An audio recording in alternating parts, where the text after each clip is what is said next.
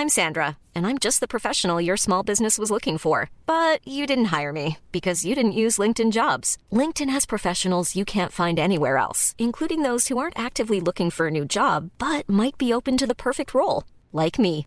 In a given month, over 70% of LinkedIn users don't visit other leading job sites. So if you're not looking on LinkedIn, you'll miss out on great candidates like Sandra. Start hiring professionals like a professional. Post your free job on linkedin.com/people today. Oh, please. Well, why not? Uh, what are you looking for? Who is your perfect guy? Well, first of all, he's too humble to know he's perfect. That's me. He's intelligent, supportive, funny. Intelligent, supportive, funny. Me, me, me, He's romantic and courageous. me also. He's got a good body, but he doesn't have to look in the mirror every two minutes. I have a great body, and sometimes I go months without looking. He's kind, sensitive, and gentle. He's not afraid to cry in front of me. This is a man we're talking about, right? He likes animals and children, and he'll change poopy diapers. Does he have to use the word poopy? Oh, and he plays an instrument, and he loves his mother. I am really close on this one. Escuchas. Escuchas un podcast de Dixo. Escuchas. Filmonauta. Filmonauta. Con Dani Sadia. Por Dixo. Dixo. La productora de podcast más importante en habla hispana. Sé que algunos de ustedes le aplican a mis consejos la ley Constanza. Y yo sé, no es personal. Para los que no lo sepan, la ley Constanza no es una compleja ley de la mecánica cuántica. La ley Constanza se la debemos al personaje de George Constanza de la extraordinaria serie Seinfeld. Hello, Mr. Fanaman. You want to buy a computer? No? Why not? All right, I say. Good answer. Thank you. George, aspirante a arquitecto, biólogo marino y vendedor de látex, entre otros oficios, triunfa en la vida llegando a lo más alto de los Yankees de Nueva York, siguiendo una sencilla regla de oro. Hacer lo contrario de lo que su sentido común dicta. Así que calculo que algunos oyentes aplicarán la ley a mis consejos. Harán exactamente lo contrario de lo que diga, con la esperanza de que al menos les vaya mejor que a mí. Y no los culpo. Yo me aplico la ley más a menudo de lo que piensan. Igual triunfamos todos así. Hoy se lo voy a poner difícil a los seguidores de Constanza. Voy a aconsejar una cosa y la contraria, como si fuera un candidato a alcalde de la recién rebautizada CDMX, XDF, por cierto. El asunto en cuestión de hoy es hasta qué punto un cineasta tiene que estar involucrado con el propio negocio de su obra. Empecemos. Consejo número 1. Involúcrense. Primero definamos en qué consiste estar involucrado. Si estuviéramos frente a un desayuno americano con tocino y huevos, podríamos decir que la gallina que ha puesto los huevos está comprometida y que el cerdo que ha puesto el tocino está involucrado. ¿Sí ven la diferencia? Tu película forma parte de ti. Es puro tocino, más cerca del hueso que de la grasa. ¿Has cobrado menos o no has cobrado? Le has echado, calculo, cinco años de tu vida y tu destino está encadenado a ella. En este sentido es necesario que el cineasta conozca el negocio, el modus operandi de las productoras, de las distribuidoras, de las televisiones, de las plataformas de VOD, de la situación del mercado y sus festivales, de los fees habituales en el oficio, los costos de producción, los costos financieros, etc. Una película no es solo una obra artística destinada a satisfacer a los espectadores, es una propiedad que se explota en un mercado y que sobrevivirá 70 años a la muerte de su autor, porque sí, los cineastas también mueren algún día, salvo mi adorado Woody Allen o Clint Eastwood, claro. Go ahead, make my day. El cineasta no puede estar desmarcado de un aspecto tan importante de su obra. Debe conocer, y no digo dominar, los mecanismos por los que las películas se hacen. Es absurdo pensar que hay sitio en la cabeza para saber algo de decoración, maquillaje, peluquería, guion, fotografía, etc. Y no hay sitio para saber del costo financiero de la película o cómo se calculan los ingresos netos, de los cuales muchas veces dependerá tu salario. Filmonauta. Entiendo que esa equidistancia con el sucio mundo del dinero puede sonar muy cool en una fiesta con artistas, intelectuales y fans.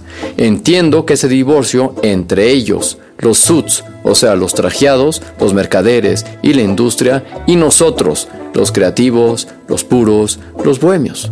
Suena música celestial con una copa de vino en la mano y que incluso puede conseguir que no duermas solo en una noche de invierno, pero es un divorcio absolutamente falso. Sería como intentar entender la biología sin las matemáticas o la física sin la química. Todo forma parte de un todo. Y aunque dé pereza arremangarse, observar, leer e intentar entender, siempre será mejor a que otros lo hagan por ti. Que le pregunten al fallecido Anthony Minghella cuánto cobró por el paciente inglés. Para resumir, diré que le salió carísimo que otros, en este caso los Weinstein, contaran los ingresos por él. Los límites de este consejo es lo que podemos llamar los riesgos de la integración vertical. Me explico. Casi todas las industrias modernas han sufrido una transformación de vertical a horizontal. El mundo gana en complejidad y uno no puede saber todo de todo. Les recomiendo el libro Only the Paranoids Survive de Andy Grove, fundador de Intel en este sentido. Intel supo ver que la revolución de las computadoras personales conllevaría la superespecialización de cada uno de sus elementos y su integración horizontal. Sistemas operativos, software de oficinas, procesadores, memorias, pantallas, etc. Las empresas que pretendían hacerlo todo, como IBM, sufrieron un golpe memorable, con la honrosa excepción de Apple por otros motivos. Lo mismo sucedió en la industria del cine. Tras varios azotes de leyes antimonopolio y la propia dinámica del sector, pasamos de estudios de cine que lo hacían todo, el set, estrellas y talento nómina, equipos de rodaje en propiedad, cines en propiedad, financiación propia, etc., al modelo horizontal actual. Financiación ajena, producción ajena, postproducción ajena, estrellas y talento independientes con agente y manager, etc. Con esta complejidad llega la especialización y por eso lo que no puede pretender un cineasta es serlo todo. Saberlo todo, o más bien casi todo, sí. Llevar puesto todos los sombreros, no. Filmonauta. Sé que a veces no hay más remedio, pero observo últimamente la proliferación voluntaria de cineastas multitasking que hacen de esta situación una declaración de principios, incluso una pose, importando al cine la corriente vanguardista del do it yourself. Yo no lo recomiendo. El modelo vertical ha muerto. Cada área, dirección de producción, financiación, marketing, publicidad, distribución, etc., es vital para tu película y aunque igual puedas hacer tus chapuzas, no puedes ser el mejor en todo. Siempre que puedas, elige profesionales. Si pudieras elegir, ¿qué preferirías? ¿Operarte tú mismo de apendicitis o que lo haga un profesional? Eso nos lleva al segundo consejo contradictorio. Consejo número 2 involucra a otros. Hay un chiste que amo. Es malo, pero es una metáfora que explica muy bien cómo funciona el mundo. Dos zorros se acercan de noche a un gallinero. Hacía días habían encontrado un agujero por el que colarse, gracias al cual se habían puesto las botas comiendo gallinas. El granjero, descubriendo el agujero, se escondió en el gallinero con una pala, esperando que asomaran los zorros la cabecita. Y así fue. El primer zorro asoma la cabecita y recibe un palazo que casi le arranca la cara. Así que tiró marcha atrás tapándose la cara y le dijo a su compañero, pasa tú primero, que a mí me da risa. Lo sé, es una pendejada surrealista, pero me encanta. Además, nos viene bien para explicar el papel del productor.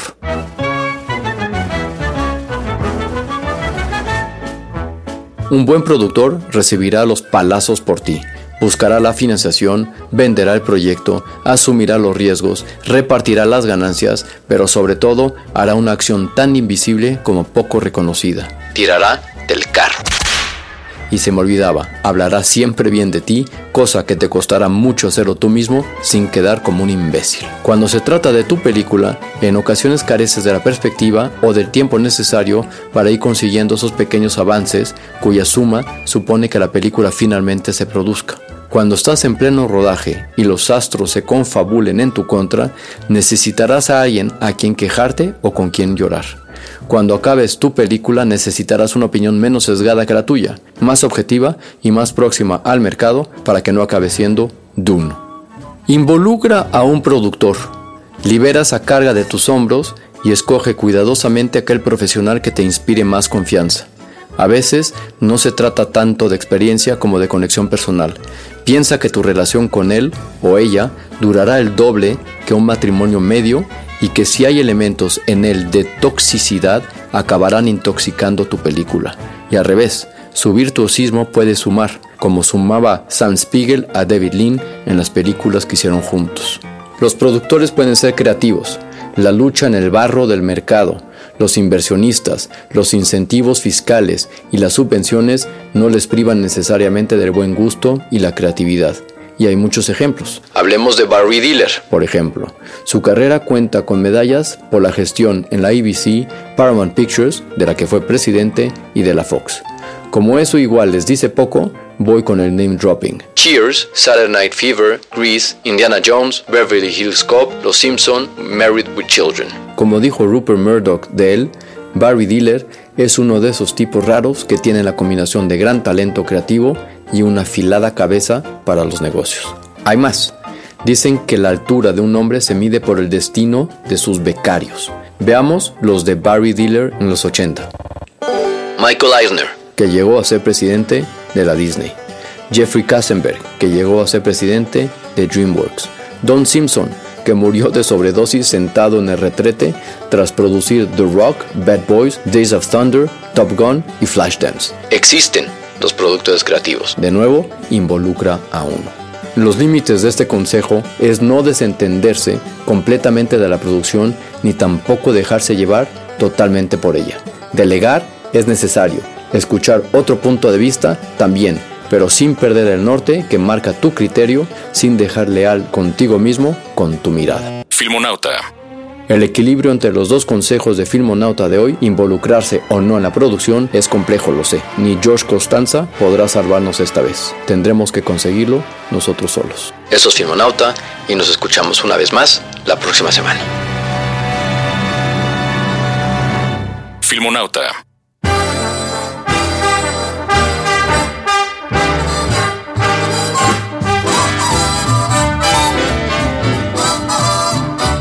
What a day this has been. What a rare mood I'm in. Why, it's almost like being in love. There's a smile on my face for the whole human race. Why, it's almost like being in love. All the music of life seems to be like a bell ringing for me. And from the way that I feel when that bell starts to peal, I would swear I was falling, swear I was falling. Why, it's almost like being in love.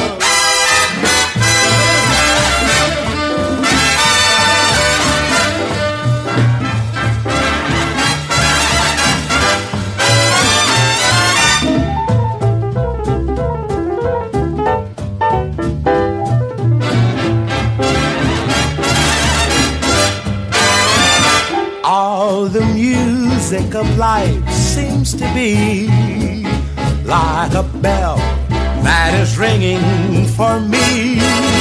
And from the way that I feel when that bell starts to peal, I would swear I was falling, swear I was falling. Why, it's almost like being in love.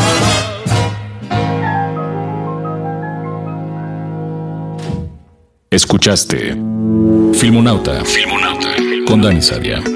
Un podcast más de Dixo. Hola, buenos días, mi pana. Buenos días, bienvenido a Sherwin Williams.